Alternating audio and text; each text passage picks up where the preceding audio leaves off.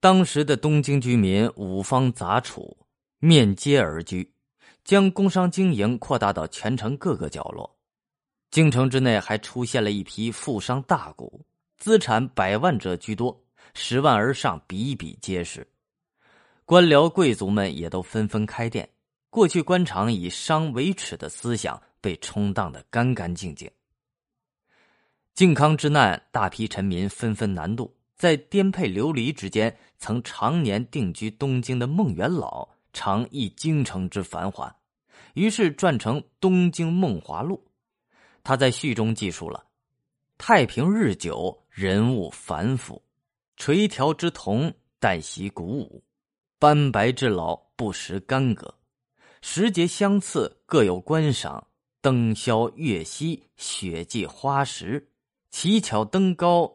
教池游苑，举目则青楼画阁，绣户珠帘，雕车竞逐于大街，宝马争驰于玉路，金翠耀目，罗椅飘香。商品经济的繁荣，促生了富裕繁华的城市，也极大丰富了城市的文化生活。从产业角度来看，唐代以前城市的文娱活动，通常是特权者的享受。很少作为市场交易行为，商业性的休闲娱乐活动虽然自中晚唐时期开始出现，但当时并不普遍。宋代房市制度崩坏之后，不仅商品交易日趋活跃，娱乐活动也迅速成为城市生活的中心内容之一。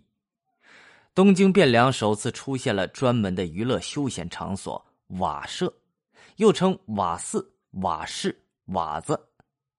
据南宋吴自牧的《孟良录》记载，瓦舍者为其来时瓦合，去时瓦解之意，易聚易散也。每个瓦舍内设有数量不等的专供表演的看棚，又称勾栏，内设戏台、后台、观众席等。瓦舍勾栏的演出内容有说书、小唱、杂剧、皮影、散乐、舞蹈、绝底、杂技等。据《东京梦华录》记载，东京东角楼一带是瓦舍勾栏最为集中的地方。街南桑家瓦子，近北则中瓦，次里瓦。其中大小勾栏五十余座，内中瓦子莲花棚、牡丹棚，里瓦子夜叉棚、象棚最大，可容数千人。这些场所既是娱乐中心，又是商业中心。艺人的表演都是以赚钱为目的，娱乐业已经发展成为东京的一项支柱性产业。